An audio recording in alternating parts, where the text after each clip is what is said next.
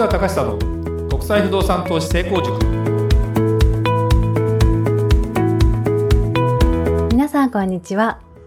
市川隆久の国際不動産投資成功塾ナビゲーターの吉川良子です。この番組は株式会社国際不動産エージェントがお届けしております。市川さんこんにちは。はいこんにちは。国際不動産エージェント代表の市川隆久です。よこちゃん、はい。えー、今日の今回のテーマお願いします。はい。え本日は市川隆久が某大学附属学校の PTA 会長をしていた時のお話をしていただきたいと思います。はい。これあの不動産のテーマとはちょっと今回外れてまあちょっとですねあの全然違う視点でいくんですけど、はい。あの私ですね今59歳なんですけどちょうどもう息子も28歳かな一番上が。で、えーその長男がですね小学校に入った時がもう22年ぐらい前ですね。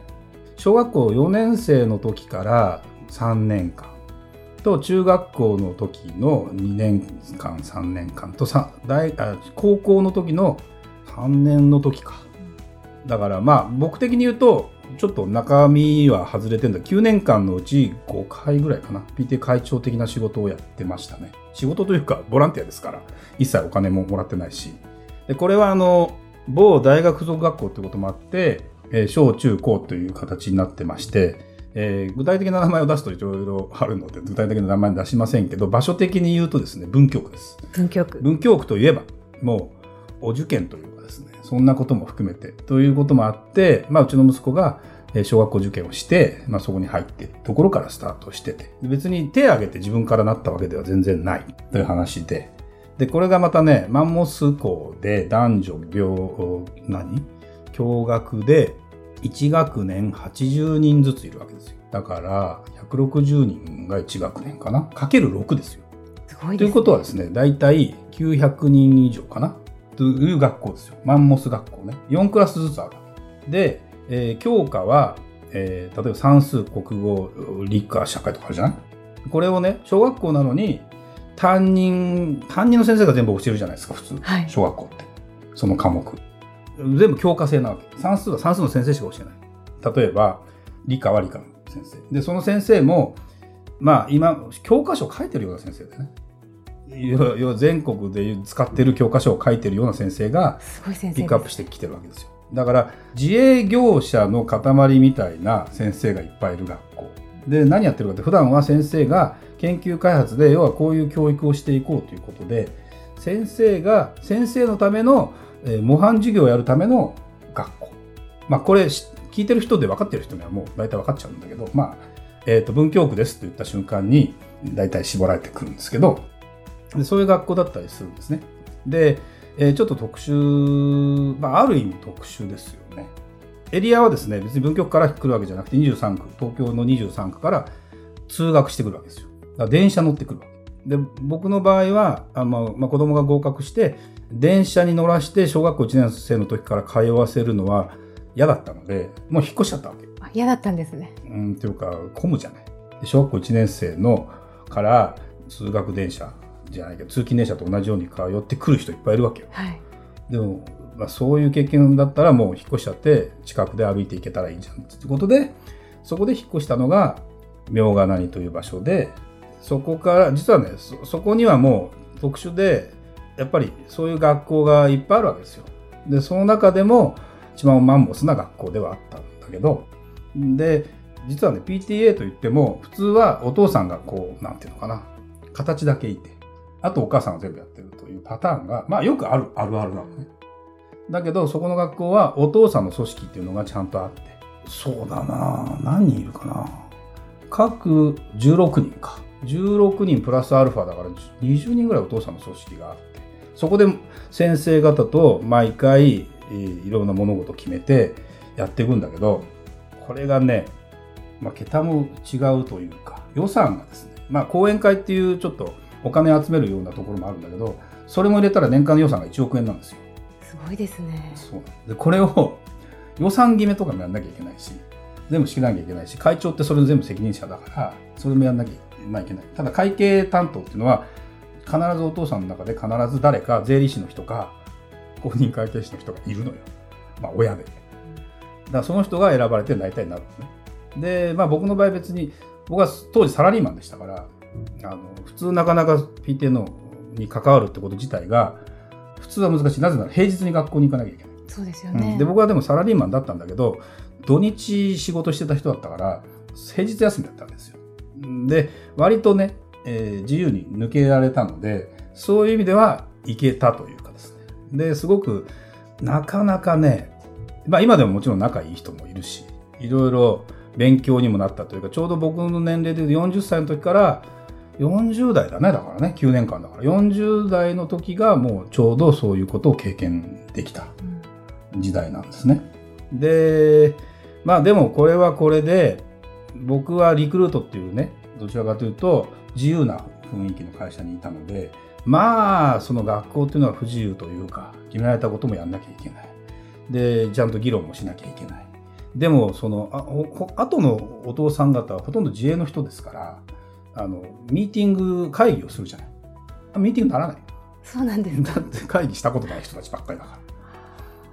だからねこれはこれで、まあ、楽しいっては楽しいんだけど、まあ、終わって飲み行く分には楽しいんだけど楽しそうですね、まあ、それは良かったけど、うん、それ以外のでもね実際僕全部一回計算したことあるねどどれだけ学校行ってんだろうと思って。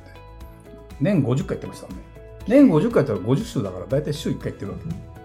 でこれで もちろん当然お金ももらわないしそれだからといって何かあの上の学校に行く時に有利かっていうことこんなこともないんだけどまあいろいろやっぱりあのまあなんだろうなそんな難しい話もあったりしてでやっぱりね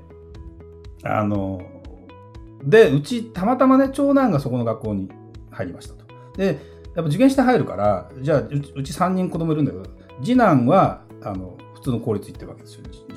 で三男はまた違う学校に行ったわけ。だから3人とも小学校の時から違う学校行ってたわけ。ほど、うん、でこれはだから運動会が3回あるんですね運動会が3回ある。で、えー、授業参観もあるんだけど全然学校によって特徴も違うし。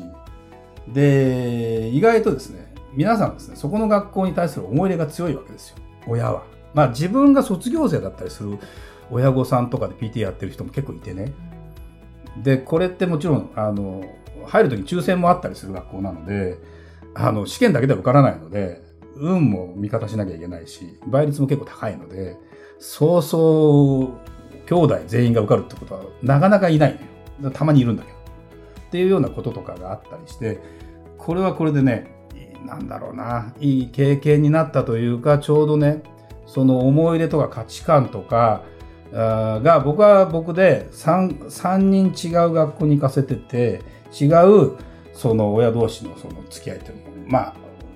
他の学校行くとなかなかお母さん同士はあってもお父さんってあんまないんだけど、僕はたまたまそこの学校の PT やってたからそことは結構よく分かってて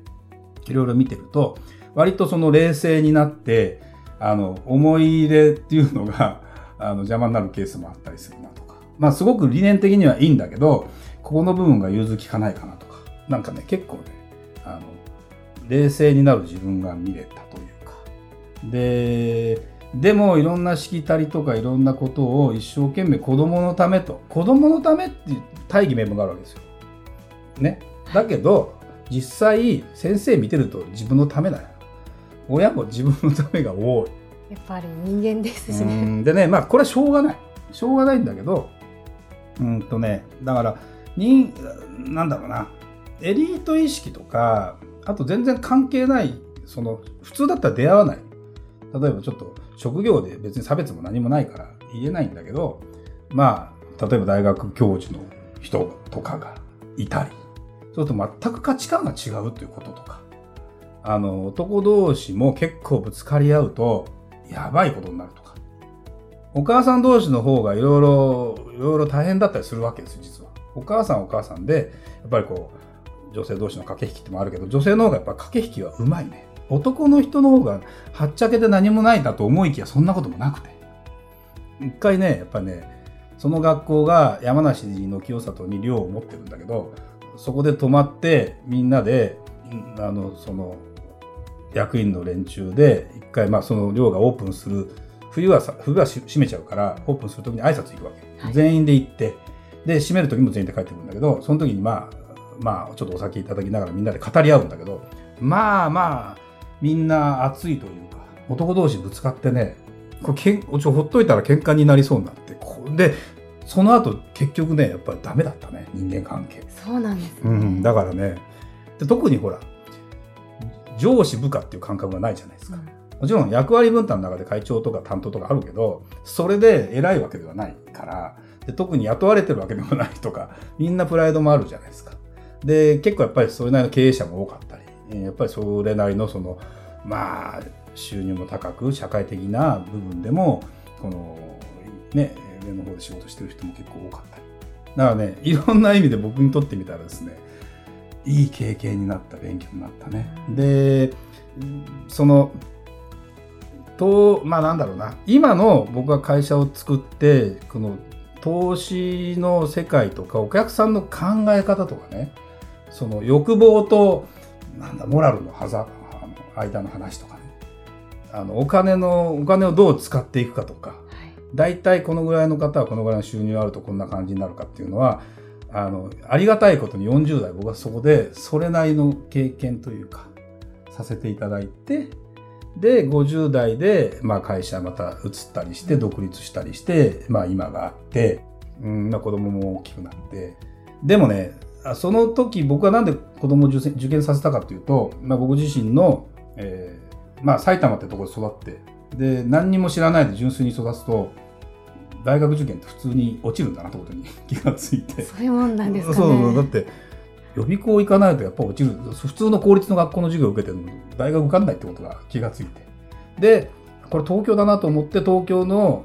できればいい教育を早めに受けさせたいって気持ちで受けたんですよ。で子供は受かってでその学校行ってみて授業参観とか受けるとあこんな授業を受けたかったよ私みたいなね思ったりして。で親のできることなんだろう、まあ、そういう教育環境はできる限り作ってあげたい。もちろんお金に限界もあるし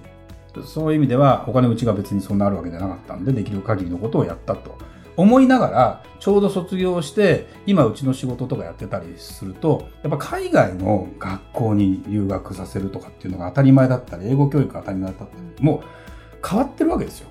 だから僕が子育てした20年前ぐらいの時の価値観と今の価値観は必ずしも日本のトップというか日本の中で上を目指すっていうことだけだとやっぱり先も見えないしあのそんなことだけでもないなっていうことなんかも非常に分かったりもしたんでなんだろうな意味軸もそういうことを自分も子供と一緒に駆け抜けた10年ぐらいかな。っていうのはそれはそれで勉強になったけどそれがあのまた全部なんだろうその考え方が全部通用するわけじゃないしっていうのも分かったしまああのいろいろやっぱりプラスにあった面もあれば子供によってはマイナスだった面もあったりそのその子の個性を考えた時にどうやってその学校選びするのかっていうのは実は